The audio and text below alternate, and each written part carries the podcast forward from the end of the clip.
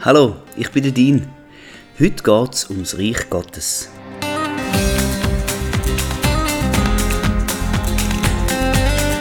Was ist es überhaupt?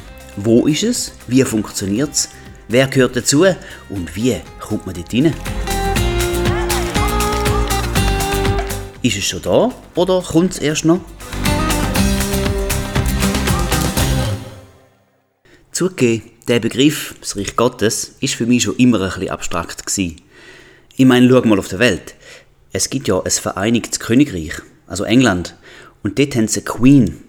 Aber auch wenn Großbritannien ein Königreich ist, so ist es doch nur ein Relikt von einer Monarchie. Denn England ist von der Staatsform her eher eine Demokratie.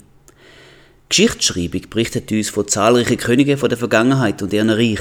Wir kennen zum Beispiel den Karl der Große oder vielleicht den Friedrich von Preußen.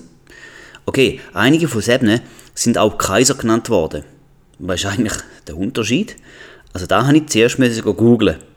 Ein König ist der höchste Würdeträger von einem souveränen Staat. Ein König regiert über einzelne Ländereien und Reich. Der Begriff Kaiser hat mit dem römischen Reich zu tun. Der Julius Caesar hat sich selber als Erster zum Alleinherrscher über das ganze römische Reich erklärt. Während das Königtum normalerweise innerhalb der Familie vererbt worden ist, in der Regel vom Vater zum ältesten Sohn, hat im römischen Reich nur der Papst einen Kaiser salben. Und das ist üblicherweise der mächtigste von allen Königen. Aber nun gut. Für unsere Betrachtung langt es schon, wenn wir wissen, dass der König der Herrscher ist über sein Reich. Und beim Reich Gottes ist auch schon klar, wer der König ist, nämlich Gott selber. Das erkennst du ja schon am Begriff selber. Aber jetzt ein bisschen genauer. Was ist eigentlich das Reich Gottes? Was wir heute so für Staatsformen kennen, ist zuerst einmal Demokratie. Das kennen wir hier zu Europa am besten. In der Demokratie ist das Volk der Souverän. Also heißt, das Volk wählt die Regierung, das Volk stimmt über Gesetzesentwürfe und auch Änderungen ab, das Volk teilt einem Bundesrat oder einem Kanzler oder der Regierung das Recht zu und so geschieht in dem Bereich das, was die Mehrheit will. Nicht so bei einem Königreich. Da ist der König der eben der Alleinherrscher. Er bestimmt allein. Was er entscheidet, wird auch ausgeführt. Sogar wenn die Mehrheit dagegen wäre oder ist. Gut, dann kennen wir noch die Diktatur, gell? Sie gleicht von der Organisation her an einem Königreich schon eher. Äh, da hat es nämlich auch einen an der Macht und der bestimmt. Er diktiert. Eigentlich ganz gleich wie im Königreich. Im Unterschied zum König nimmt sich aber der Diktator die Macht, am König wird sie vererbt. Auch ist Diktatur eher ein Regierungsstil als eine Staatsform. Der Diktator ist durch Willkür an die Macht gekommen, zum Beispiel durch einen Putsch, während der König legitimiert worden ist und eine Aufgabe zuteilt bekommen hat. Dann kennen wir noch die Republik. Das ist eine Sammelbezeichnung für alle nicht-monarchischen Staatsformen. Sie bezeichnet also eine Regierung ohne König. Das Staatsvolk bestimmt die Regierenden für eine gewisse Zeit. Aber eigentlich ist da nicht eine kleine Geschichtsstunde da. Ich wollte jetzt nicht mehr länger auf solche andere Staatsformen eingehen, sondern auf das Reich Gottes fokussieren. Das Reich Gottes ist ein Königreich. Die Historiker nennen das auch Monarchie. Eine Monarchie ist uns heute aber kaum mehr bekannt. Aber es ist wichtig, dass man versteht, dass das Reich Gottes eine ist. Der Begriff Monarchie kommt aus dem Altgriechischen und bedeutet Alleinherrschaft. Der Monarch, der König, regiert also allein und das auch auf Lebzeiten. Das ist schon mal wichtig, denn wir wissen ja, dass Gott ewig ist und dass auch Jesus von Ewigkeit zu Ewigkeit lebt. Dazu Offenbarung 4, Vers 9. Und jedes Mal, wenn die lebendigen Wesen Herrlichkeit und Ehre und Dank darbringen dem, der auf dem Thron sitzt, der lebt von Ewigkeit zu Ewigkeit und so weiter. In dieser Schriftstelle sehen wir, dass Jesus auf dem Thron sitzt. Das ist ja auch typisch für einen König. Und wir sehen auch, dass er ewig lebt. Sein Königtum wird also für immer. Damit habe ich schon ein bisschen vorgegriffen. Ja, Jesus ist der König vom Reich Gottes. Das finden wir übrigens auch an diversen Stellen in der Bibel. Für uns, aufgewachsen in einer Demokratie, ist es noch schwierig, intuitiv zu wissen, wie man sich in einem Königreich verhält. Wir haben immer und überall das Gefühl, dass wir mitreden können. Im Turnen wählen wir die Mannschaft. Über Gesetz stimmen wir ab. Wir organisieren Termin nach dem Kriterium, wenn die meisten können und so weiter. In einem Königreich funktioniert es aber anders. Eine sagt, was geht und was läuft und auch wie es zu laufen hat. Das Volk ordnet sich unter. Der König hat natürlich auch die Aufgabe, das Volk gut zu führen. Schon in der weltlichen Monarchie ist das so. Wie viel mehr tut das unser König, Jesus?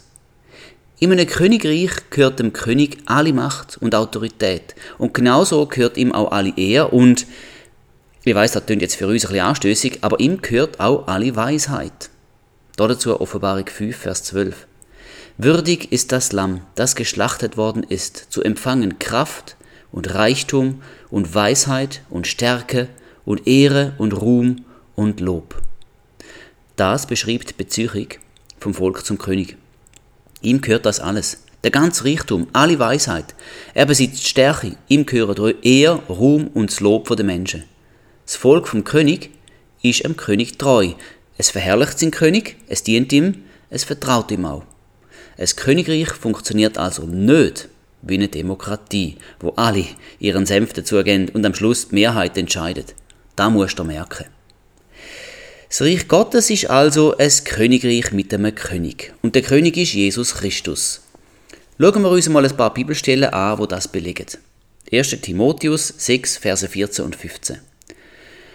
Bis zur Erscheinung unseres Herrn Jesus Christus, welche zu seiner Zeit zeigen wird, der Glückselige und allein Gewaltige, der König der Könige und der Herr der Herrschenden.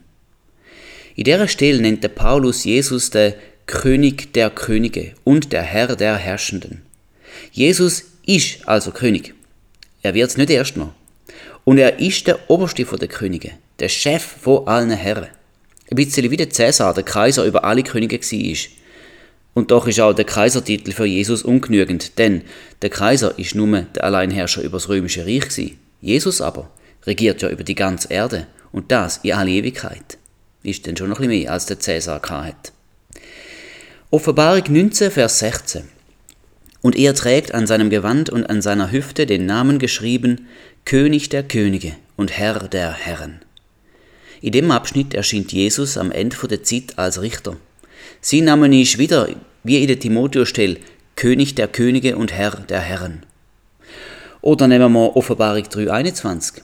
Wer überwindet, dem will ich geben, mit mir auf meinem Thron zu sitzen, so wie auch ich überwunden habe und mich mit meinem Vater auf seinen Thron gesetzt habe.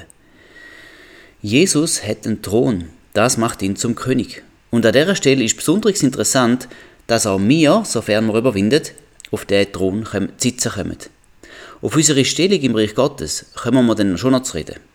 Auch der Vater hat einen Thron und es ist der gleiche, wo auch Jesus drauf sitzt. Hebräer 1,8. Aber von dem Sohn, seit Schrift, dein Thron, o Gott, währt von Ewigkeit zu Ewigkeit. Das Zepter deines Reiches ist ein Zepter des Rechts. Oh, also die Stelle bezeugt nochmal, dass der Sohn Gottes einen Thron hat, wo ihm ewig gehört, und sie nennt Jesus sogar selber Gott. Dazu kommt noch das Zepter, wo ja eins der Königsinsignien ist, ein Symbol von einem Herrscher über sein Reich, und es hat in der Geschichte zu Königen und Kaiser gehört. Und last but not least, Jesus ist der Löwe aus dem Stamm Juda. In der Offenbarung 5,5 lesen wir von dem. Der Leu ist ja bekanntlich der König der Tiere. Und Juda ist der Stamm, von dem Jesus abgestammt ist. Juda ist einer von den zwölf Söhnen von Jakob gewesen, oder vom Israel. Er hat ja später den Namen bekommen, Jakob. Im Sagen vom Jakob über dem Juda, in 1. Mose 49, 9 und 10, kommt der Begriff Löwe von Juda zum ersten Mal vor. Da finden wir eine von der frühen Messias-Prophezeiungen. Gut, ähm, das langt jetzt mal fürs Erste. Also Jesus ist König. Er hat einen Thron und ein Zepter. Er hat den Namen König aller Könige und Herr aller Herren. Und das stellt klar, dass er der König in dem Reich Gottes ist. Falls du findest, dass aber der König Gott sollte sein, dann haben wir ja in ein paar Stellen jetzt vorher gesehen, dass Jesus und Gott gleich sind. Oder Jesus wird Gott genannt. Da reden wir von der Dreieinigkeit Gottes. Der Vater, der Sohn und der Heilige Geist. Die drei sind drei und doch irgendwie eins. Ist schwierig zu verstehen, aber es ist so. Darum ist es eigentlich auch egal, wer von den drei auf dem Thron sitzt. Eins weiter. Wenn genau hat das Reich Gottes seinen Anfang genommen? Also zeitlich. Wir lesen nämlich in den Evangelien eine merkwürdige und immer wiederkehrende Formulierung, die geht so, das Reich der Himmel ist nahe herbeigekommen. Der Matthäus 3, Vers 2, dort äh, redet der Johannes der Täufer, der Vorläufer von Jesus, und er ruft aus, tut Buße, denn das Reich der Himmel ist nahe herbeigekommen. Der Matthäus, wo sein Evangelium wohl für die Juden geschrieben hat, hat das Reich Gottes meistens Reich der Himmel genannt. Denn die Juden haben sich gescheut, den Namen Gottes auszusprechen. Das mag vielleicht der Grund sein, wenn auch der Matthäus ein paar Mal gleich vom Reich Gottes schreibt, zum Beispiel Matthäus 6,33. Aber der Punkt, den ich eigentlich auch machen wollte, am Anfang, noch bevor Jesus angefangen hat zu wirken, hat der Johannes der Täufer gesagt, dass das Reich jetzt nahe herbeigekommen sei. Zu Beginn von seiner Verkündigung hat auch Jesus die Formulierung übernommen, Matthäus 4,17. Von da an begann Jesus zu verkündigen und zu sprechen, tut Buße, denn das Reich der Himmel ist nahe herbeigekommen. Das heißt, dass es näher ist, zeitlich oder örtlich, aber gleich noch nicht ganz da. Auch die Jünger hätten die Botschaft sollen so weitergehen, wo sie ausgesendet worden sind, Kranke zu heilen, Tote aufzuwecken und so weiter. Matthäus 10, Vers 7, dort steht, geht aber hin und verkündigt und sprecht, das Reich der Himmel ist nahe herbeigekommen. Zu Lebzeiten von Jesus ist also das Reich erst nahe gsi, aber noch nicht vollständig da. Irgendwie ist das aber auch einleuchtend, denn Jesus ist ja dort mal Mensch gsi und nicht im Himmel. Er hat sich auch erst nach seinem Tod auf den Thron gesetzt, nämlich nach der Auffahrt. In Markus 16, Vers 19 steht, der Herr nun wurde, nachdem er mit ihnen geredet hatte, aufgenommen in den Himmel und setzte sich zur Rechten Gottes. Da ist bei, der ersten Auffahrt gsi. Da hat er sich zur Rechten Gottes gesetzt. Und aus dem Grund halte ich die erste Auffahrt für den ganz offiziellen Beginn vom Reich Gottes, weil Jesus sich dann zur Rechten von Gott gesetzt hat. Das sich setzen bedeutet, dass er alles gemacht hat, alles vollbracht hat, wofür er auf der Erde gekommen ist. Er hat sich gesetzt, weil er jetzt geruht hat, weil er auch können ruhen und er hat sich auf den Thron gesetzt, weil er ja jetzt König ist. König in alle Ewigkeit. Im Markus 9, Vers 1 macht Jesus eine Aussage, wo die Sicht auch stützt. Und er sprach zu ihnen, Wahrlich, ich sage euch, es sind einige unter denen, die hier stehen, die den Tod nicht schmecken werden, bis sie das Reich Gottes in Kraft haben kommen sehen. Hm, ein paar von Jesus seine Zeitgenossen haben das Reich Gottes also noch gesehen kommen. Das passt zu meiner These. Ich denke, der offizielle Startpunkt vom Reich Gottes war Auffahrt. Nur neun Tage danach ist ja dann Pfingsten gekommen und dort ist das Reich Gottes dann auch sichtbar geworden. Der Heilige Geist ist ja die Kraft, wo auf die Jünger würde kommen. Schau mal Apostelgeschichte 1,8 an. Sondern ihr werdet Kraft empfangen, wenn der Heilige Geist auf euch gekommen ist. Und ihr werdet meine Zeugen sein in Jerusalem und in ganz Judäa und Samaria und bis an das Ende der Erde. Die vorige Aussage, dass es Barner würdet leben, wenn das Gottes in Kraft sichtbar kommen würde, macht Sinn. Auffahrt und Pfingsten sind ja maximal drei Jahre nach deren Aussage gekommen. Und Lukas 16, Vers 16 sagt noch, das Gesetz und die Propheten weissagen bis auf Johannes. Von da an wird das Reich Gottes verkündigt und jedermann drängt sich mit Gewalt hinein. Du siehst also, dass mit, mit dem Johannes, dem Täufer, der Startschuss zur Verkündigung vom Reich Gottes gesetzt worden ist. Er und auch Jesus und auch eben die Apostel haben das Evangelium vom Reich Gottes verkündet. Eingesetzt ist es, so meine Meinung, eine Auffahrt worden und sichtbar ab Pfingsten, neun Tage danach. Zu seinen Lebzeiten ist Jesus aber auch schon der König gewesen, der König der Juden, wie er in seiner Gerichtsverhandlung etliche Mal genannt worden ist. Auf dem Kreuz ist der Grund von seiner Hinrichtung gestanden. Inri, die Abkürzung, wo gestanden ist Jesus von Nazareth, König der Juden. Oder auf Latinisch Jesus Nazarenus Rex Judeorum. In Markus 15, Vers 2 steht, und Pilatus fragte ihn, Bist du der König der Juden? Er aber antwortete und sprach zu ihm, Du sagst es. Jesus selber hat also bezeugt, dass er der König der Juden sei oder war. Mit König der Juden ist der verheißene Messias gemeint. Messias ist ja hebräisch und bedeutet das gleiche wie der latinische Titel Christus, nämlich Gesalbte. Und damit ist der Retterkönig aus dem Jeremia 33, Vers 17 gemeint. Denn so spricht der Herr. Es soll David nie an einem Mann fehlen, der auf dem Thron des Hauses Israel sitzt. Da ist Gottes Bund mit dem König David gsi. Und Jesus ist der Messias, der König der Juden. Nur ein Vers vorne wird Gottes Name Yahweh Zitkenu, da bedeutet Gott ist unsere Gerechtigkeit, eingeführt. Im Jeremia 33, Vers 16. In jenen Tagen wird Juda gerettet werden und Jerusalem sicher wohnen, und mit diesem Namen wird man sie benennen, der Herr ist unsere Gerechtigkeit. Da ist eben Yahweh Zitkenu. Auch das ist Jesus. Er ist unsere Gerechtigkeit. Das liest man dann auch im Neuen Testament. Das prominenteste Beispiel steht im 2. Korinther 5, Vers 21. Und der zitiere ich wahrscheinlich in jedem Podcast mehrere Mal. Denn er hat den, der von keiner Sünde wusste, für uns zur Sünde gemacht, damit wir in ihm zur Gerechtigkeit Gottes würden. Yahweh Zitkenu. Gerechtigkeit Gottes ist ja der Herr, also Jesus. Jesus ist also der König von der Juden wo quer durch das Alte Testament immer wieder verheißen worden ist. Jesus ist der Erfüllung vom Bund mit dem David, wo er mit ihm im 2. Samuel 7, Verse 12 und 13 geschlossen hat. Er hat zu ihm gesagt, wenn deine Tage erfüllt sind und du bei deinen Vätern liegst, so will ich deinen Samen nach dir erwecken, der aus deinem Leib kommen wird, und ich werde sein Königtum befestigen.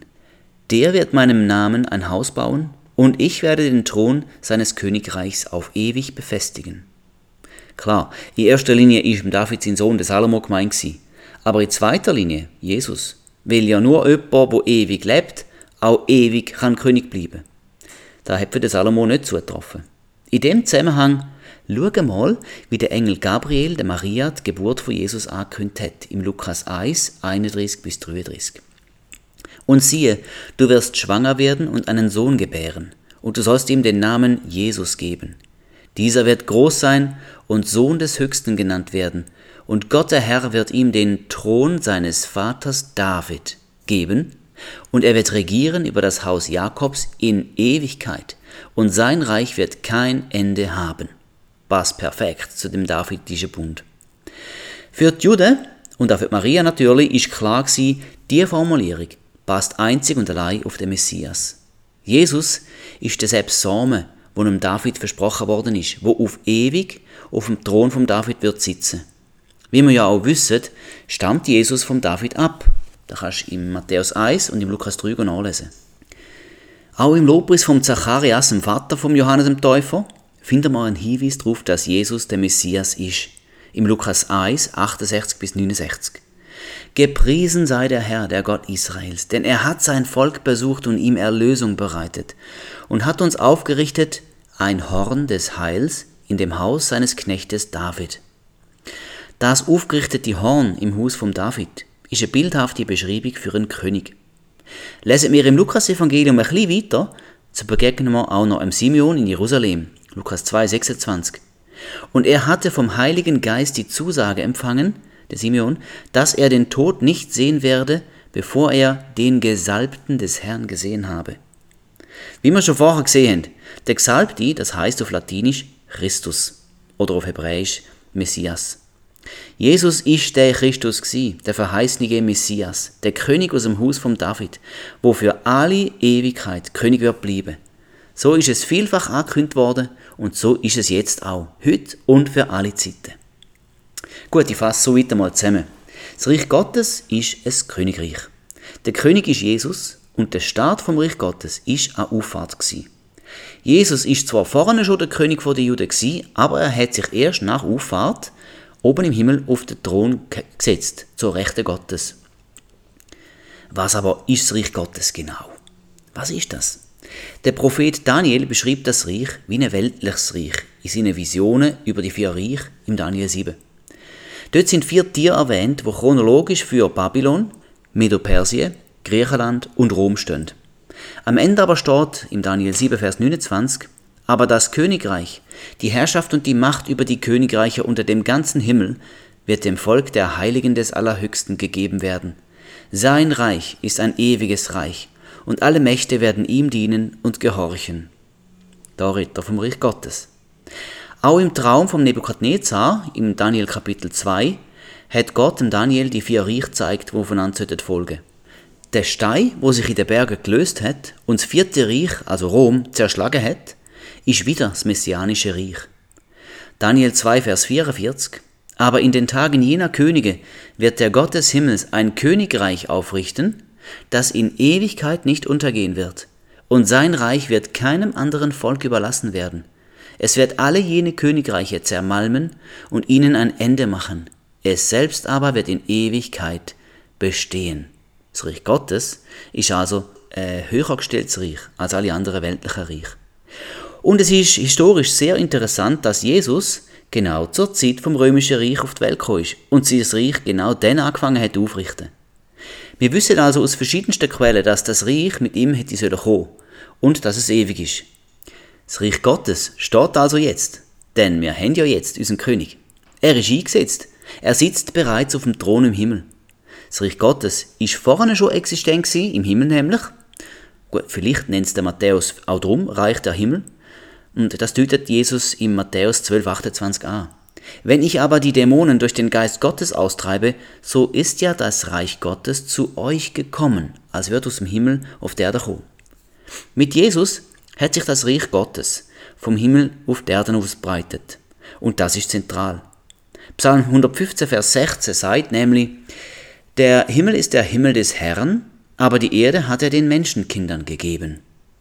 Im Himmel ist Gott schon immer der Alleinherrscher gewesen. Die Erde aber hat er den Menschen übergeben. Das sehen wir in der Genesis, wo er ähm, Adam und der Eva gesagt hat, sie sollen über die Erde herrschen. 1. Mose 1, 28. Seid fruchtbar und mehrt euch und füllt die Erde und macht sie euch untertan. Ich gehe darauf näher ein im Podcast Warum lässt Gott das zu? Durch den Sündenfall hat der Mensch die Kontrolle und die Herrschaft dem Satan übergeben. Dorther ist das viele Leid gekommen, wo wir auch bis heute noch sehen und erleben. In der Versuchung von Jesus sehen wir, dass die Reich von dieser Welt jetzt dem Satan gehören. Ja, tatsächlich, muss jetzt hören. Im Lukas 4, 5 und 6.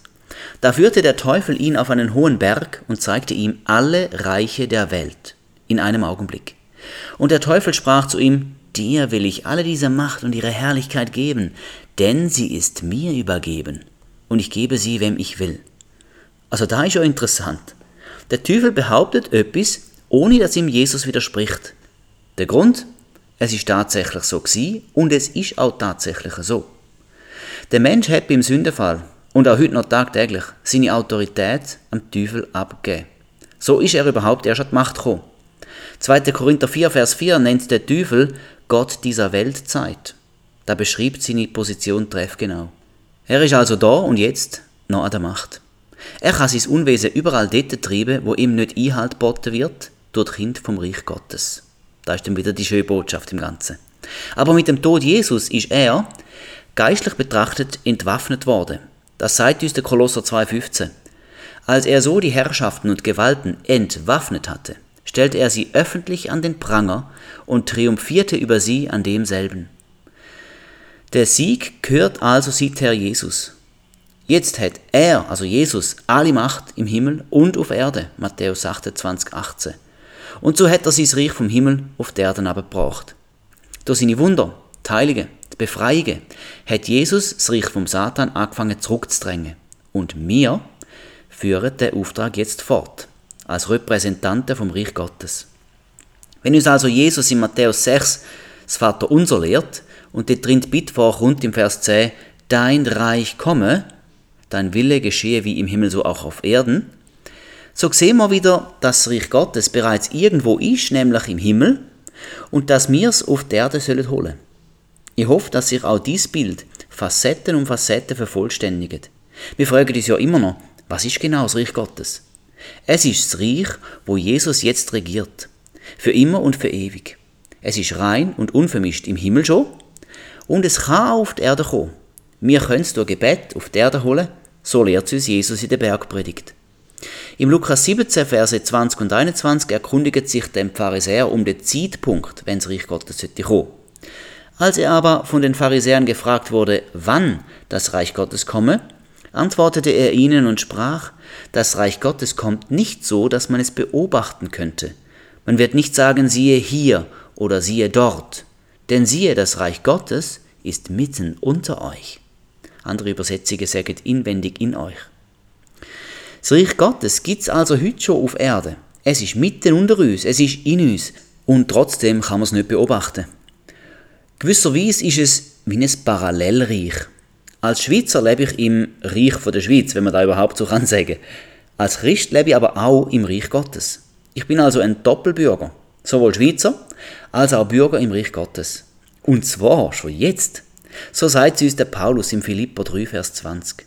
Unser Bürgerrecht aber ist im Himmel, von woher wir auch den Herrn Jesus erwarten als den Retter. Mit deinem Bei stehe ich also da auf der Erde, als ein Schweizer Bürger, und mit dem anderen stehe ich als Bürger im Himmel. Ich habe dort ein Bürgerrecht. Das Bürgerrecht habe ich mir nicht etwa verdient. Nein, es ist mir geschenkt worden bei meiner Wiedergeburt, wo ich in Christus hineingekommen bin. In ihm bin ich auch gerecht und heilig. In ihm bin ich auch in die himmlische Regionen versetzt. Passt schön, oder? Epheser 2, Vers 6. Und hat uns mit auferweckt und mitversetzt in die himmlischen Regionen in Christus Jesus. Jesus hat zum Pilatus gesagt im Johannes 18, 36, Mein Reich ist nicht von dieser Welt. Wäre mein Reich von dieser Welt, so hätten meine Diener gekämpft, damit ich den Juden nicht ausgeliefert würde. Nun aber ist mein Reich nicht von hier. Eben, es kommt ja aus dem Himmel. Der Pilatus hat aus dem Jesus herausbringen, ob der echt wohl einen Putsch hat wollen, äh, veranstalten mit dem römischen Reich. Wenn Jesus jetzt ein König im weltlichen Sinn gewesen wäre, ja, dann wäre das tatsächlich zu befürchten gewesen. Aber Jesus hat dem Pilatus erklärt, dass sein Reich eben nicht ein weltliches sei. Damit hat er angedeutet, dass sein Reich das himmlische Ewige sei. der arme Pilatus, der ist sicher nicht rausgekommen. Wir könnten uns natürlich auch fragen, wo ist das Reich Gottes? Also an welchem Ort? Jesus hat ja gesagt, es sei nicht von hier, also von der Welt. Das Reich Gottes ist ja kein Reich vor der Welt, sondern es ist ein Königreich aus dem Himmel. Aber wie wir vorhin schon gesehen haben, er hat das Reich Gottes auf die Erde gebracht. Es existiert parallel zu dem weltlichen Reich und, er, und auch neben dem geistlichen Einflussbereich vom Teufel. Die Antwort auf das Wo ist ganz einfach. Überall dort, wo Jesus ist. Dort, wo Jesus der König ist, dort ist das Reich Gottes. Das fängt einmal mit den Herzen der Erlösten an. Sind wir uns dessen bewusst? Jesus hat gesagt, dass er in uns Wohnung wird nehmen. Johannes 14, Vers 23. Jesus antwortete und sprach zu ihm, Wenn jemand mich liebt, so wird er mein Wort befolgen, und mein Vater wird ihn lieben, und wir werden zu ihm kommen und Wohnung bei ihm machen. Das gleiche gilt auch für den Heiligen Geist. So verspricht das auch im Johannes 14, Vers 16. Und ich will den Vater bitten, und er wird euch einen anderen Beistand geben, dass er bei euch bleibt in Ewigkeit. Gott wohnt also in unseren Herzen. Der König persönlich wohnt in uns. Und wo der König ist, da ist auch sein Reich. Wo immer wir auch sind und angehen, wir bringen immer das Reich Gottes mit uns. So schreibt es auch der Apostel Petrus im 1. Petrus 2, Vers 9. Ihr aber seid ein auserwähltes Geschlecht, ein königliches Priestertum, ein heiliges Volk, ein Volk des Eigentums, damit ihr die Tugenden dessen verkündet, der euch aus der Finsternis berufen hat zu seinem wunderbaren Licht.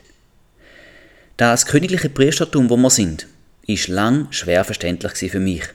Heute aber sehe ich klar, was gemeint ist. Wir sind Kind vom König. In der Welt sagt man so über den Prinz oder Prinzessin. Wir sind aus königlichem Geschlecht. Unser Vater ist der König.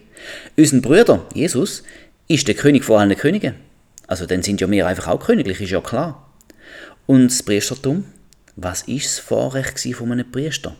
Er hat sich Gott dürfen nahe. Genau das dürfen wir auch. Wir haben freien Zutritt zum Thron von seiner Gnade, Hebräer 4,16. Ein Priester ist Gott näher. Er hat ihm direkt dienen und hat andere über Gottes Weg gelehrt. Genau da sind wir auch. Wir verkündigen die Tugenden von Gott, wo uns in sein wunderbare Licht berufen hat. Wo wir also sind, da ist das Reich Gottes. Ich beanspruche das übrigens auch für mein Haus und für mein Schulzimmer. Überall dort, wo ich rechtmäßig bin und wirke, wie das Haus mir gehört, wie es meine Familie ist, wie es mein Boden ist, wie es mein Arbeitsplatz ist, Überall da kann und darf ich das Reich Gottes auch für den Ruhm beanspruchen. Stell dir das vor, wie wenn du findliches Land einnimmst und das Banner vom König in Baden rammst. Damit deklarierst du, da ist jetzt Reich Gottes. Weißt, Gott hat einen Namen, wo dazu hervorragend passt. Yahweh Nissi. Das bedeutet, der Herr ist mein Kriegsbanner. Er kommt im 2. Mose 17, Vers 15 vor. Ganz praktisch. Wenn in unserem Haus mal Streit oder Neid oder Rebellion überhand nimmt, mhm, das kommt auch mal vor, dann gang ich auf und ab, lauf hin und her und rufe laut das Reich Gottes aus. Ich sag dann so etwas in dieser Art. Ich dulde in dem Haus keine Rebellion, kein Streit und auch kein Neid. Denn da ist Reich Gottes. Da leben wir nach dem Maßstab vom König. Und die Geister, die sich da reingeschlichen haben, sind illegal da. Im Namen vom König Jesus. Verlöhnt mein Haus auf der Stelle. Okay, gut, das mache ich schon lieber, wenn ich allein bin und nicht laut vor meinen Kind. Aber ich mache es auch gern zusammen mit meiner Frau, weil da hat mehr Power.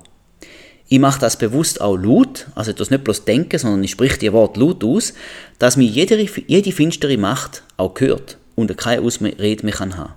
Ich spreche auch direkt die unreinen Geister an. Und ich blase auch einmal ins Schofarhorn, als Zeichen für die Wiederkunft von Jesus.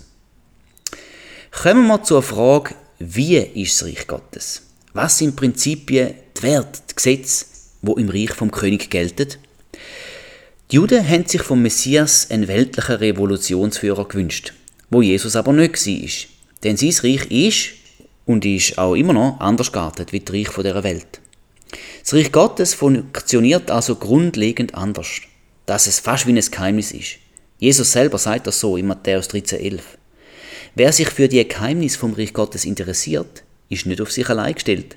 Jesus hat nämlich zahlreiche Gleichnisse über das Reich Gottes erzählt, wo alle aufzeigen, wie es Reich Gottes funktioniert. Ich probiere jetzt mal, dich in die Geheimnis vom Reich Gottes einzuweihen. Matthäus 13, Verse 3 bis 23. Im Gleichnis vom Sämann zeigt Jesus auf, dass das Wort Gottes gesagt wird. Es gibt verschiedene Herzensböden. Drei bringen keine Frucht, nur das Herz, wo der Samen, also das Wort, hört und versteht, bringt Frucht. Jesus betont also die grosse Bedeutung vom Wort Gottes. Es hat ungeheure Kraft, so wie ein Samen. Ein Herz, wo die Wort aufnimmt, bringt Frucht. Das ist ein Prinzip im Reich Gottes. Matthäus 13, 24 bis 30. Im Gleichnis vom Weizen und vom Unkraut zeigt Jesus, dass die Kinder vom Reich Gottes mitten unter den Verlorenen stehen, so wie Weizen im Unkraut. Am Ende der Zeit wird das Unkraut verbrennt, das steht fürs letzte Gericht, und die Kinder vom Reich dürfen in den Himmel eingehen. Alle anderen werden verbrennt. Hm, das ist auch Reich Gottes. Matthäus 13, 31 und 32 im Gleichnis vom Senfkorn vergleicht Jesus das Reich Gottes mit einem Senfkorn, logisch. Das ist ein kleiner, kleiner Samen, aber er hat großes Potenzial. Die Senfsaat übernimmt einen Acker. Sie breitet sich aus und macht Platz für alle, auch für die Heide. Da auch ist ein Prinzip vom Reich Gottes. Matthäus 13,33 In dem Kurzgleichnis macht Jesus nochmal den Gleichpunkt. So wie ein bisschen Surteig der ganze Teig durchsäuert, so greift aus Reich Gottes um sich. Es verbreitet sich. Matthäus 13, 44 bis 46. Das Reich Gottes ist wie ein kostbarer Schatz oder eine kostbare Perle. Es lohnt sich dafür, alles andere aufzugeben. Matthäus 13, 47 bis 50. Nochmal beschreibt Jesus, dass es im Reich Gottes ein Gericht gibt. Das wird so sein, wie wenn die schlechten Fische aus einem Netz von den guten getrennt werden. Das letzte Gericht wird unbarmherzig sein. Die Bösen werden in Feuerofen geworfen, ein Bild für die Strafe Gottes, wo doch eigentlich Jesus uns abnehmen ja, uns abgenommen hat. Lukas 4, Vers 43 sagt, ich muss auch den anderen Städten das Evangelium vom Reich Gottes verkündigen. Die Stelle oder der Begriff das Evangelium vom Reich Gottes, da ist vielsagend. Das Evangelium, die gute Botschaft bedeutet ja das. Das betrifft das Reich Gottes. Es gab im Evangelium also darum, was, wo und wie es Reich Gottes ist. Im Grunde genommen geht es um all die Prinzipien, wo Jesus gelehrt und vorzeigt hat. Das sind Werte, wo uns vom König vorgegeben worden sind. Es geht dabei zum Beispiel ums Prinzip vom Glauben. Dazu habe ich einen separaten Podcast gemacht.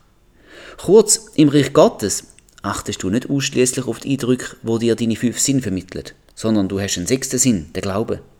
Glaube ist eine feste Zuversicht auf das, was man hofft, eine Überzeugung von Tatsachen, die man nicht sieht, steht im Hebräer 11, Vers 1. Es gilt also nicht der Grundsatz, zeig mir's, dann wird ich's glauben, sondern vielmehr, glaub's, so will Gott dir zeigen. Ein weiteres Prinzip im Reich Gottes ist, dass es einen Weg gibt, reinzukommen. Und sonst kommst du drum herum. Markus 10, Vers 14 und 15 sagt, Lasst die Kinder zu mir kommen und wehrt ihnen nicht, denn solcher ist das Reich Gottes. Wahrlich, ich sage euch, wer das Reich nicht annimmt wie ein Kind, wird nicht hineinkommen. Man kann das Reich Gottes also annehmen oder nicht. Gott respektiert unseren freien Willen. Das, wo Jesus an der Wesensart der Kind so lobt, ist ihren Glaube. Apostelgeschichte 16, 23 bis 31, wo der Kerkermeister zum Paulus und zum Silas sagt, Ihr Herren, was muss ich tun, dass ich gerettet werde? Sie aber sprachen, Glaube an den Herrn Jesus Christus, so wirst du gerettet werden, du und dein Haus. Der Eingang ins Reich Gottes ist der Glaube an Jesus. Und es gibt genau genug keine andere Tür. Im Johannes 10, Vers 9 sagt Jesus, ich bin die Tür. Wenn jemand durch mich hineingeht, wird er gerettet werden und wird ein- und ausgehen und Weide finden. Oder im Johannes 14, Vers 6 betont Jesus, ich bin der Weg und die Wahrheit und das Leben. Niemand kommt zum Vater als nur durch mich. Wer die Türe nimmt, wer der Weg wählt, also Jesus Christus, der kommt heute schon ins Reich Gottes inne. Es heißt im 1. Johannes 3,23, und das ist sein Gebot, dass wir glauben an den Namen seines Sohnes Jesus Christus. Der Name, Jesus, oder im Hebräischen Jehoshua, der hat's in sich, dass wir an den Namen sollten glauben. Er bedeutet, der Herr ist Rettung. Und der Titel Christus heißt ja eben der Gesalbte und meint der verheißene König der Juden. So also kommen wir ins Reich Gottes inne, indem wir glauben, dass Jesus der Sohn Gottes ist dass er unsere Rettung ist, dass er der König der Juden ist, wo auch unser König geworden ist. Glaube meint nicht nur ein bloßes intellektuelles Zustimmen, sondern es heißt ein tiefes Vertrauen auf etwas zu haben, wo man eigentlich gar nicht oder noch nicht sieht. Das ist die Definition von Glauben im biblischen Sinn. Hebräer 11,1. Etwas, wovon Jesus immer wieder redet, und er bringt ja das Evangelium vom Reich Gottes zu den Leuten im Lukas 4,43, ist seine Wiederkunft. In Matthäus 25 steht zum Beispiel das Gleichnis von den zehn Jungfrauen. Dort drin geht es um fünf gescheite und fünf dumme Jungfrauen, wo der Bräutigam erwartet. Der Bräutigam ist Jesus. Da sieht man auch in der Offenbarung dann. Er, der Bräutigam, lässt im Gleichnis auf sich warten und das ist ja auch in der Realität so. Er ist noch nicht wiedergekommen. Die einen fünf Jungfrauen, die sind bereit. Und das drückt sich dadurch aus, dass sie einen Ölvorrat für ihre Lampen dabei haben. Die anderen haben das für unnötig erachtet. Wo dann der Bräutigam um Mitternacht erscheint, nimmt er dieselben mit, wo bereit sind, die anderen verpassen die Hochzeit. Im Vers 25 steht, und die bereit waren, gingen mit ihm hinein zur Hochzeit, und die Tür wurde verschlossen. Du, es gibt also einen Zeitpunkt, wo es Sport ist, den Eingang zum Reich Gottes zu finden. Jetzt, also in der Zeit, wo wir uns noch befinden, ist die Zeit der Gnade. Das Angebot zum Eingang ins Reich Gottes steht allen offen.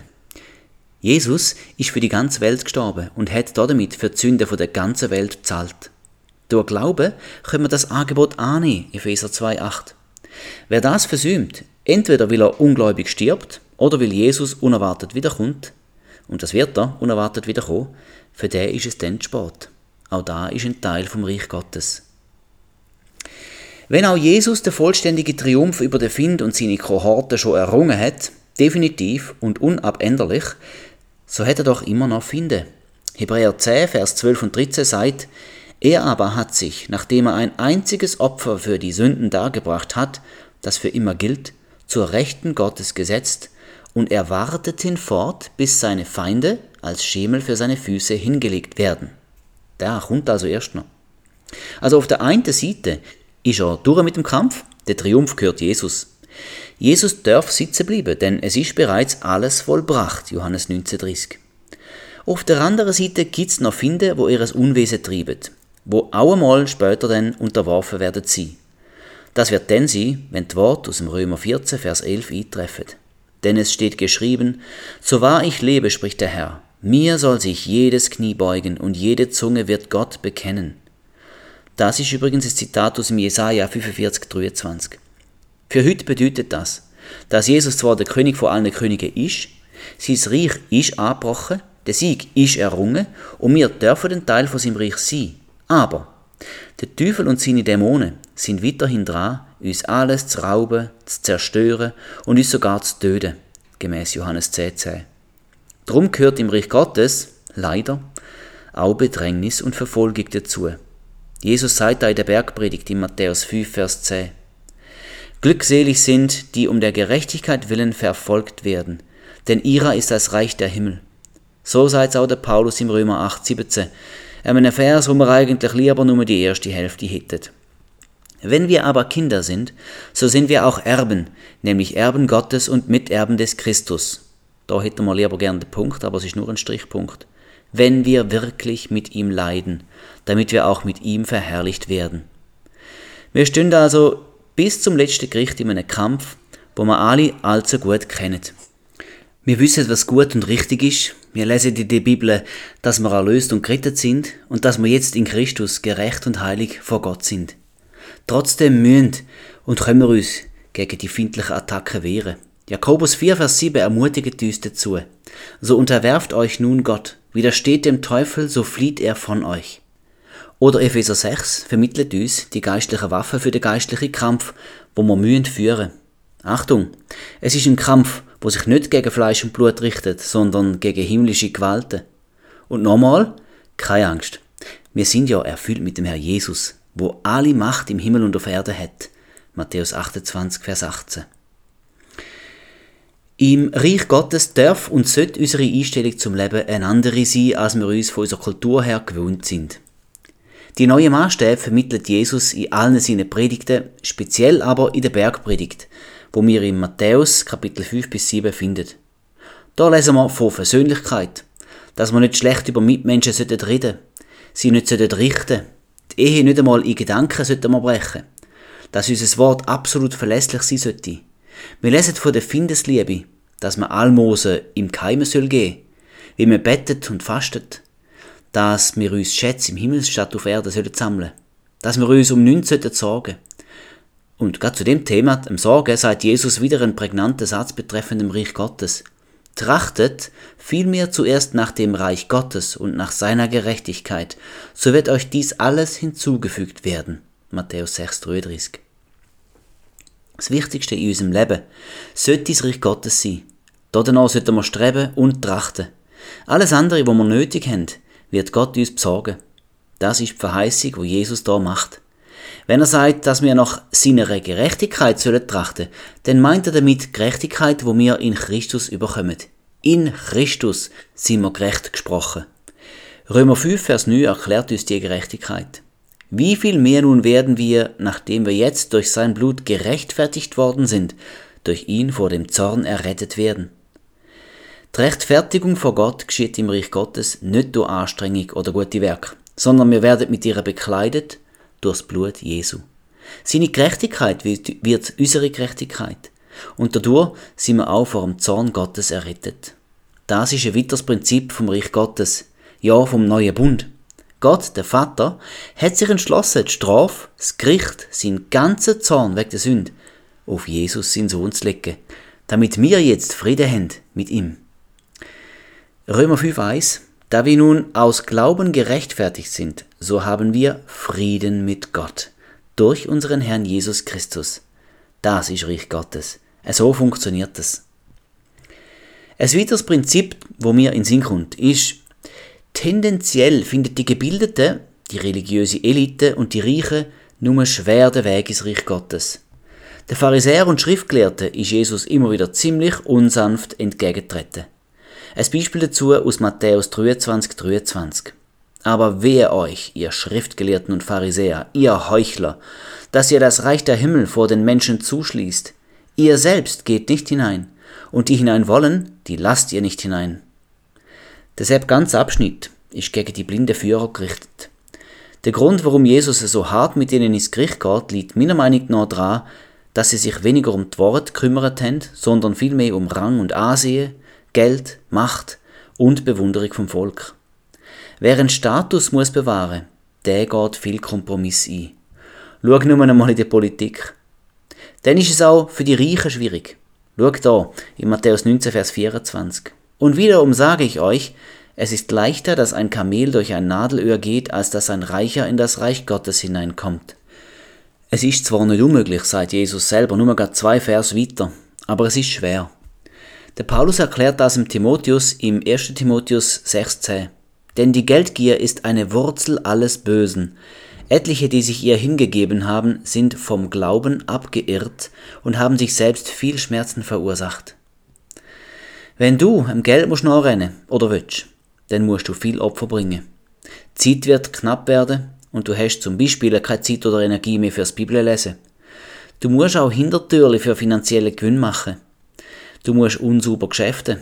Wenn das Geld dir zu wichtig wird, dann meldet sich dann auch der Geiz. Und das sind alles Züge, wo nicht ins Reich Gottes passen. Der reiche Jüngling im Markus 10 hat sich nicht von seinem Reichtum können trennen. Man kann nicht dem Mammon und Gott gleichzeitig dienen. Matthäus 6, 24. Gell, wird nicht pauschal gegen den Reichtum reden. Wir kennen auch Vorbilder in der Bibel, wo reich gsi sind. Der Hiob, der Abraham, der David, der Salomo als Beispiel aus dem Alten Testament. Im Neuen Testament sind sicher der Matthäus und der Zachäus reich gsi. Und gerade der letzte hier, der Zachäus, zeigt, dass auch ein Reicher die richtige Herzenshaltung kann haben.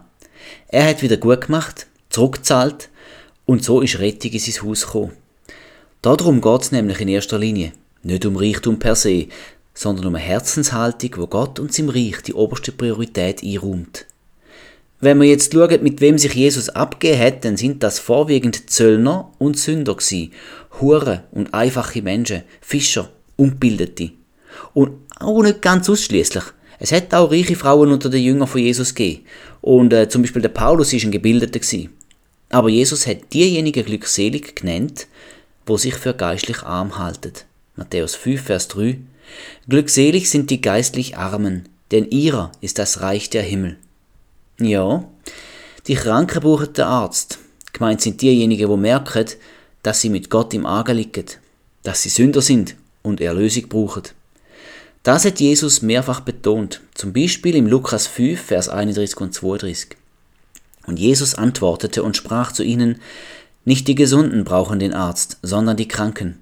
Ich bin nicht gekommen, Gerechte zu berufen, sondern Sünder zur Buße. Wer meint, er könne selber vor Gott gerecht sein, weil er so gut ist und so viel gute Werk tut, der meint, er brauche Jesus nicht. Und drum geht er auch am Reich Gottes vorbei. Es ist ganz einfach zu sagen, wer ins Reich Gottes hineinkommt. Es sind nämlich einfach diejenigen, wo an Sohn Gottes glauben, an ihn, seinen Namen, an seine Errettung. Der Schlüsselvers ist wiederum Epheser 2, Vers 8. Denn aus Gnade seid ihr errettet durch den Glauben, und das nicht aus euch, Gottes Gabe ist es. Zwei Bedingungen müssen erfüllt sein, und schon bist du errettet. Erstens, die Gnade. Das ist der Part von Gott. Sein Angebot steht. Er bietet der ganzen Welt seine Gnade an, nicht bloß der Christen oder der besonders guten Menschen. So sagt das der berühmteste Vers von der ganzen Bibel. Johannes 3, Vers 16. Denn so sehr hat Gott die Welt geliebt, dass er seinen eingeborenen Sohn gab, damit jeder, der an ihn glaubt, nicht verloren geht, sondern ewiges Leben hat. Ja, das ist Gnade. Sie ist erfüllt, also die Bedingung ist erfüllt. Es ist vollbracht. Gottes Gnadenangebot steht, solange du lebst und Jesus noch nicht wiederkommen ist. Zweitens, der Glaube der muss von dir kommen. Indem du glaubst, nimmst du das Angebot an. Es ist also sehr einfach, errettet zu werden. Daraus kann man auch schon ableiten, wer denn nicht ins Reich Gottes hineinkommt. Es sind all dieselben, die es ohne Jesus und sein Angebot probieren wollen. Sorry, ich kann und darf es nicht anders sagen. Die Bibel ist da eindeutig. Bei meiner Recherche ist mir jetzt noch etwas aufgefallen. Und zwar schreibt der Paulus ein paar so Listen von Leuten, auf, wo das Reich Gottes nicht sehen werden. Um nicht alle Verse komplett vorlesen zu müssen, fasse ich die Liste zusammen. Wer kommt also nicht ins Reich Gottes? Die Liste von Paulus findet sich im 1. Korinther 6, 9 bis 10, Galater 5,21, Epheser 5,5, 1. Timotheus 1, 9 und 10. Und es gibt wohl noch mehr. Es sind die Ungerechten, Unzüchtige, Götzendiener, Ehebrecher, Weichling und Knabenschänder, das sind Ausdrücke für Homosexuelle, Dieb, Habsüchtige, Trunkenbolde, Lästerer und Räuber. Ferner sind das Nieder, Mörder, derige, wo Gelage feiern, Unreine, Gottlose, Sünder, Unheilige, sättige, wo die Älteren misshandeln, Menschenräuber, Lügner, Meineidige und daneben gibt es wahrscheinlich noch mehr. Alle die genannten werden das Reich Gottes nicht erben, so schreibt es der Paulus. Wenn man die Liste liest, könnte einem Angst und Bang werden. Sicher findet man ein paar Sachen, mit denen man niemals zu tun haben, ja. Aber manche Tendenz findet sich wahrscheinlich bei jedem von uns. Hm, zum Beispiel ungerecht, Lügner, Sünder, Gelage feiern, Lästerer, eins über den Durst trinken. Du weißt, was ich meine. Naja, dass wir ohne Jesus verloren wären, das haben wir schon vorher gewusst. Ich denke, wir müssen den Paulus noch ein besser verstehen, um die Listen richtig einzuordnen. Der Paulus schreibt viele von seinen Briefen in zwei Teilen. Im ersten Teil schreibt er immer von unserer neuen Identität, wo wir in Christus haben. Dafür müssen wir gar nichts tun. Sie wird uns geschenkt. Er, Jesus, ist unsere Gerechtigkeit. Das sagt ja sein Name, Yahweh Zitkenu. Im zweiten Teil schreibt der Paulus immer vom Lebenswandel und an den stellt er jetzt rechte Ansprüche. Auf den Punkt gebracht, wenn du erlöst bist, sollst du dich auch wie ein Erlöster verhalten.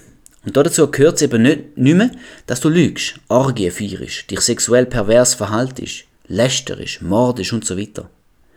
Ich würde es auch noch so sagen. Was man dir ansieht, von außen, also an dem, wie du redest, dich verhaltest, was du tust und wonach dein Leben ausrichtest, all das ist ein Ausdruck von deinem Innersten, von dem, was deine Identität ausmacht. Die Frucht von einer neuen Identität ist und sollte auch sein Liebe, Friede, Freude, Geduld, Sanftmut, Selbstbeherrschung, Glauben und so weiter.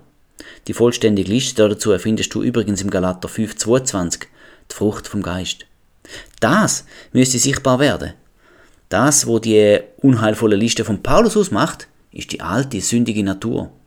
Wer solche Früchte bringt, bei dem fehlt noch die wirkliche Herzensveränderung, das erneuerte Denken. Wie kommt jemand dort an? Die Bibel erklärt es uns. Durch Begierde von unserem Fleisch, Epheser 2, Vers 3 und Römer 8, Vers 6. Und auch durch den Betrug von der Sünde, Hebräer 3, 13. Das verhärtet das Herz der Menschen und treibt ihn zurück zum alten Mensch. Versteh mich bitte jetzt nicht falsch. Ich weiß, dass da sind jetzt ziemlich exponierte Aussagen. Das Angebot von der Gnade gilt für gern jeden Mensch, auch der Knabenschänder und der Menschenräuber. Jeder ist eingeladen, aufs Gnadenangebot von unserem gütigen Gott einzugehen. Das ist aber dann einfach nur der erste Schritt. Unsere Erlösung ist eben nicht bloß ein einmaliges Ereignis und dann kehren wir wieder zum normalen Alltag zurück. Nein. Bekehrung und Wiedergeburt ist der Start in ein ganz neues Leben. Du bist im Geist verändert und durchs Erneuern von deinem Denken legst du dann, weil du eine Neuschöpfung bist, deine alten, bösen und vertreiten Gewohnheiten ab. Und das dauert. Jetzt sage ich etwas ganz Radikales. Wenn im Leben von einem Christ sich nicht wirklich etwas ändert, ich meine, nach einer gewissen Zeit immer noch alles beim Alten ist, ja, also, was hat sich denn da im Inneren überhaupt verändert? Im Reich Gottes gibt es nur eine Richtung. Nach vorne streben, Philippa 3, Vers 13. Der gute Kampf kämpfen, 2. Timotheus 4, 7. Der neue Mensch anzüchen, Epheser 4, 24. Zünd ablicken, Hebräer 12, 1. Jesus ähnlicher werden, Epheser 5, 1. Das ist die gute Frucht von einem wirklich veränderten Herz. Und es gibt leider viele, wo so weit gar nicht kommen, weil sie eigentlich nichts aufgeben wollen. Das wäre ja unbequem. Jesus aber sagt im Lukas 9, Vers 62 selber sehr radikal. Niemand, der seine Hand an den Pflug legt und zurückblickt, ist tauglich für das Reich Gottes. Puh, in anderen Worten, der Preis für die Nachfolge ist hoch, sehr hoch. Zurückschauen liegt nicht drin, wenn du für das Reich Gottes willst, tauglich sein Das wird nicht so oft gelehrt. He? Wenn du im Reich Gottes lebst, dann hast du einen König, wo deine volle Ergebenheit fordert. Vergiss nicht, das Reich Gottes ist ja keine Demokratie und auch kein Verein mit Stimmrecht. Da sagt Jesus, wo es lang geht, und du gehst mit. Die Bibelstelle im Johannes 3, Vers 8 bringt das noch ganz gut auf den Punkt, finde ich. Der Wind weht, wo er will, und du hörst sein Sausen, aber du weißt nicht, woher er kommt und wohin er geht. So ist jeder, der aus dem Geist geboren ist. Der Wind ist ein Synonym für den Heilige Geist. Er macht, was er will. Er weit, wo er will. Und du kannst es nicht unbedingt verstehen, woher und wohin oder auch warum. Aber wenn du aus dem Geist geboren bist, das meint Wiedergeburt, dann gehst du mit ihm mit. Denn er ist der König und du bist der Untertan. Jetzt habe ich es einmal müssen so sagen, gell? Es gilt nämlich nicht, wenn es für dich stimmt. Du bist der Untertan, nicht der Chef oder der Berater von Gott. Ja, natürlich bist auch Gottes geliebtes Kind, der Brüder von Jesus, sein Miterbe, ein Prinz von königlichem Geschlecht. Das auch. Aber das Gegenüber von einem König, das Volk, es ist dem König untertan. Was der König sagt, das geschieht, ohne Widerrede. Gewöhn dich schon mal dran. Und drum, nochmal zu den Paulusliste. Wenn der König sagt, keine Unzucht, kein Ehebruch, keine Sauferei, kein Gelage, sondern Ehre für den Vater und Mutter, die Wahrheit sagen und so weiter, dann ist die richtige Reaktion von einem Untertan im Königreich Gottes der Gehorsam. Wenn du dazu nicht bereit bist, dann ist nicht er dein König, sondern immer noch du. Hm. Und darum wagt der Paulus auch so deftig zu schreiben. Dann bist du nicht im Reich Gottes, vom König. Ist hart, aber wahr. Im Reich Gottes musst du bereit sein, dein Kreuz auf dich zu nehmen und dein Leben zu verlieren. Das sagt Jesus zu seinen Jüngern im Lukas 14, 27 und Lukas 9, 24. Und gerade nochmal ein Satz aus dem Lukas 14, 33 sagt er, so kann auch keiner von euch mein Jünger sein, der nicht allem entsagt, was er hat. Hm, das sind ziemlich deftige Statements, oder? Wenn du bisher gemeint hast, dass Nachfolge Jesu kostenlos sei, dann hast du dich gewaltig getäuscht. Errettet werden, das ist kostenlos. Er hat dafür gezahlt. Aber die Nachfolge, wo nach der Erlösung folgt, die kostet die alles. Die Kosten muss man abschätzen, bevor man ins Reich Gottes einsteigt. Denn dort herrscht nur noch der eine König, Jesus. Du selber, hm, du musst den Thron hergeben. Im Matthäus 21, 28 bis 32 gibt Jesus ein Gleichnis, wo der Aspekt im Reich Gottes aufzeigt. Taten statt Worte, könnte man die Überschrift sch äh, schreiben. Vor zwei Buben hat der eine gesagt, er will auf dem Weinberg mithelfen, aber er hätte nicht wirklich geholfen. Der andere hat nicht mithelfen zuerst, aber dann hat er doch mit angepackt. Es ist der zweite gsi, wo der Wille Gottes da hat. Umkehr ist also möglich im Reich Gottes und es zählt, was man tut, welche Früchte man bringt. Die Worte zählen nicht so viel. Im Zusammenhang ist es aber noch wichtig zu wissen, dass Jesus das Gleichnis der Ältesten und Priester vom Volk entgegenhaltet. Er rügt sie damit. Auch der Paulus redete so im 1. Korinther 4, Vers 20. Denn das Reich Gottes besteht nicht in Worten, sondern in Kraft. Auch an einer anderen Stelle macht Jesus der Punkt deutlich. Lukas 6, 46. Was nennt ihr mich aber Herr, Herr und tut nicht, was ich sage? Das könnte auch in unserem Leben ein Verhängnis sein. Nennst du Jesus den Herr? Sagst du Herr Jesus? Oder betest du so, oh Herr und so weiter? Das bloße Aussprechen, dass Jesus dein Herr sei, zeigt noch nicht, ob er das auch tatsächlich darf sein. Wenn er dein Herr ist, dann tust du auch, was er sagt. Du dich da dran messen. Kennst du seine Haltungen? Für da musst du die Bibel lesen. Und dann tust du das auch, was du dort liest. Genau da wäre die richtige Haltung für ein Kind Gottes in seinem Reich. Zu den Pharisäern und den Priester hat Jesus in Matthäus 21, 43 gesagt, Darum sage ich euch, das Reich Gottes wird von euch genommen und einem Volk gegeben werden, das dessen Früchte bringt. Das sind gute Neuigkeiten für alle Normalverbraucher. Du musst nicht studiert sein. Du musst keinen Platz oder Status in der Gemeinde haben. Du brauchst auch keinen Theologieabschluss. Das nützt nämlich alles wenig, wenn jemand keine Frucht bringt. Wir sind dazu bestimmt, Früchte zu bringen. Und dann gehört uns das Reich Gottes. Das ganze Kapitel 15 vom Johannesevangelium handelt da davon. Eine Facette, wo wesentlich ist im Reich Gottes, ist der Heilige Geist. Er macht das Leben im Reich Gottes grundsätzlich aus. Ich habe mir schon mal überlegt, was in meinem Leben alles wird fehlen, wenn der Heilige Geist nicht da wäre. Oh, das wäre fatal. Ohne Heiligen Geist bist du verloren. Nur durch ihn kannst du sein Wort verstehen. Nur durch ihn kannst du überhaupt mit Gott kommunizieren. Alle Weisheit und Erkenntnis kommt von ihm. Er macht das geistliche Leben aus. Ohne ihn wärst du geistlich tot. Der Heilige Geist hilft uns beim Betten. Er schenkt uns die Gabe zur Auferbauung der Gemeinde. Er ist Kraft, wo in uns wirksam ist. Er ist der Tröster, der Fürsprecher, unser Anwalt, unser Lehrer. Er ist der Garant für unsere Erlösung.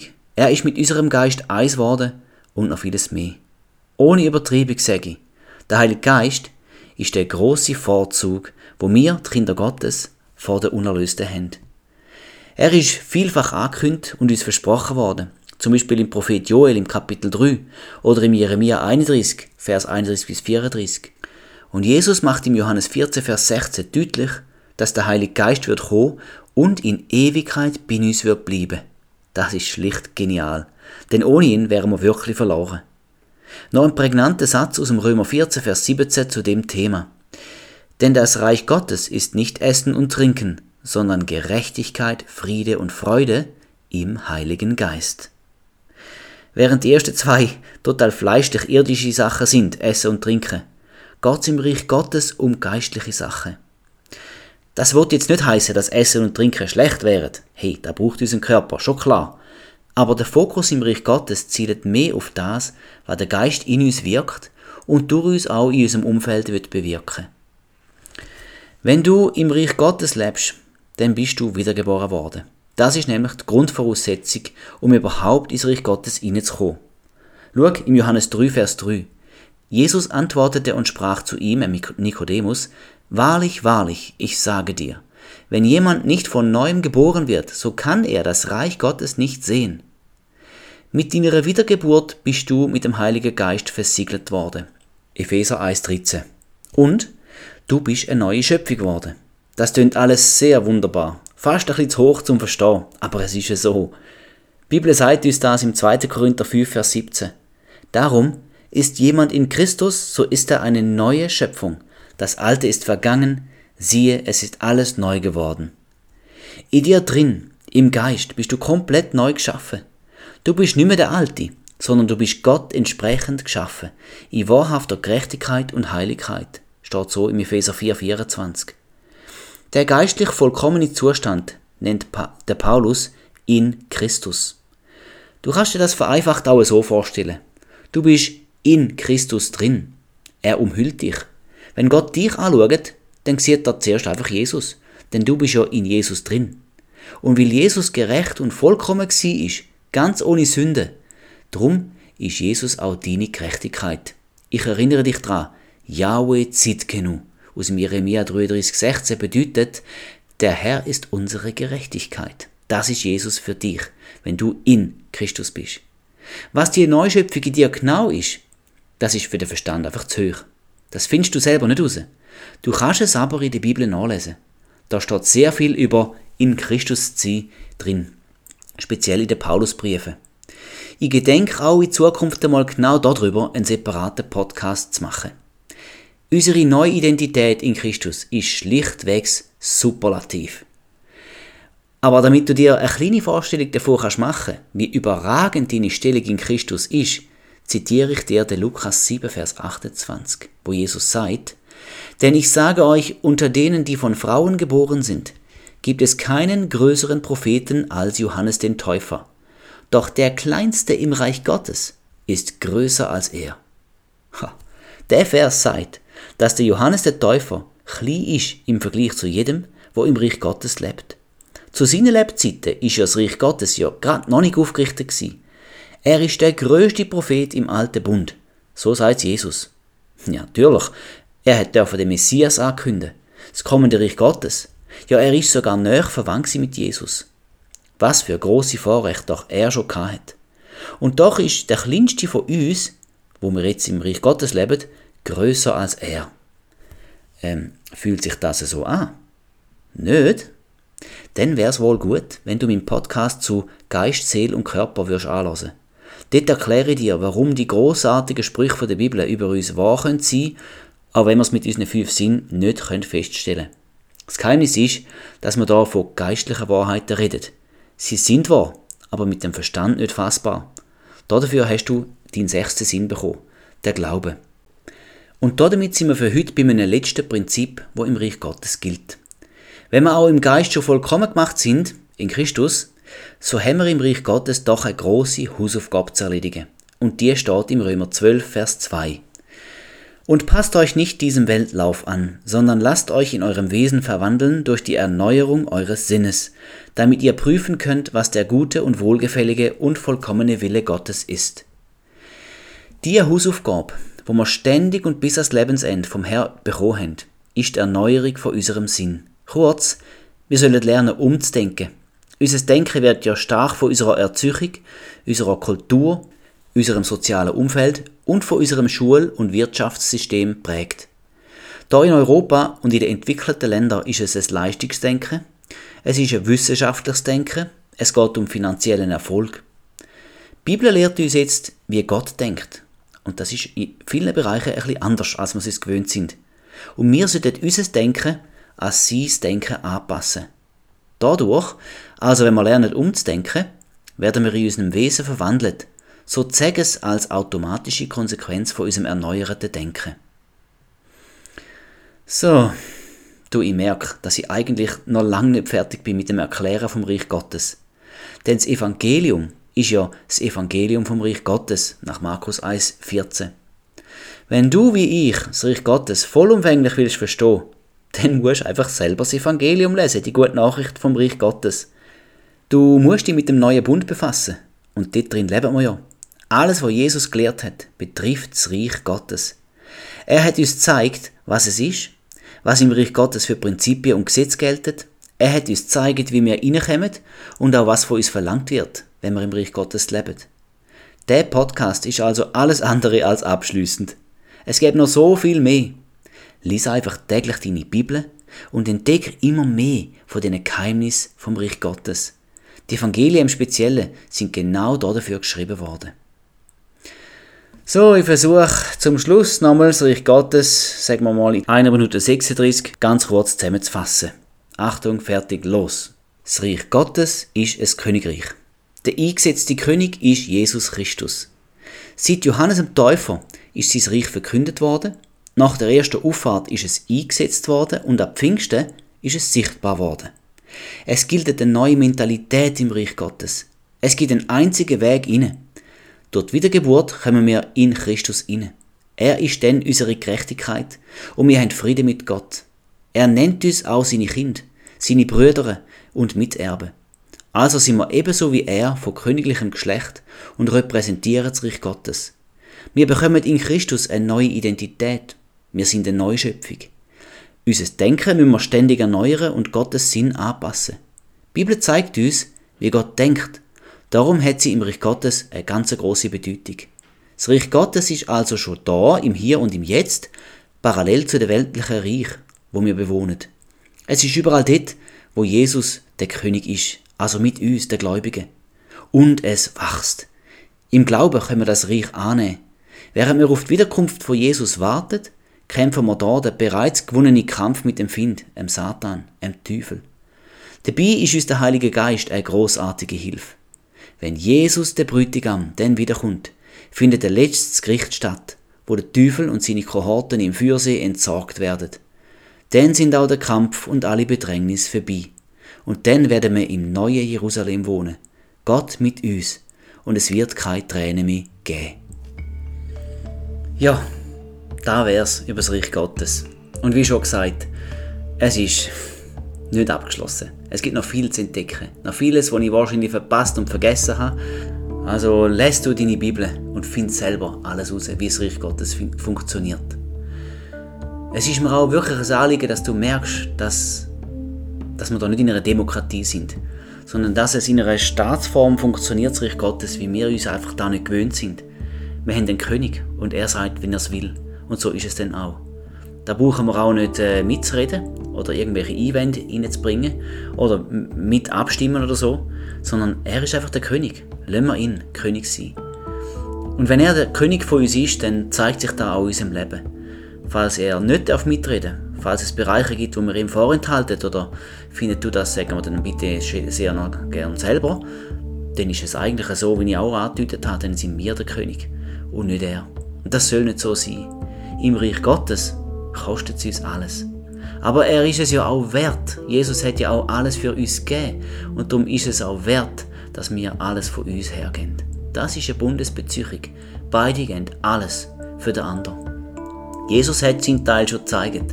Er hat sein Leben gegeben. Er hat alles hergegeben für sich. Er hat auch äh, seine himmlische Herrlichkeit verloren, um uns zu retten. Ich meine, wenn da nicht einfach alles ist. Und jetzt sind auch wir dran.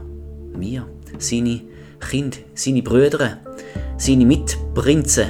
Wir können auch alles für ihn geben. Ja, wir sollten alles für ihn geben, wenn wir wirklich im Reich Gottes leben. Ich ermutige dich, selber weiter auf die Suche zu gehen und ich will dich noch mit einem Gebet entlassen. Vater im Himmel, ich danke dir, dass du der König bist über das ganze Universum, der König über dieses großartige Reich, wo mir aus tiefstem Herzen wünschen, dass es da auf der Erde mehr und mehr Gestalt annimmt und sichtbar wird. Danke hast du uns zu deinen Repräsentanten gemacht. Dürfen wir dein Reich verkörpern, dürfen wir deine Werte da reinbringen in die Welt, wo es so oft eben nicht gelebt wird, wie es dir gefällt. Danke hilfst du uns auch selber rein persönlich, uns so zu verhalten, wie es sich gehört, für einen Untertan in einem Königreich. Wir wissen, dass du uns auch unendlich liebst, aber danke dürfen wir uns auch verhalten wie in einem Königreich. Loyal gegenüber einem grossen, grossen König, dem größten König, was es nur gibt. Dir, Jesus Christus, König von allen Königen und Herr von allen Herren. Amen.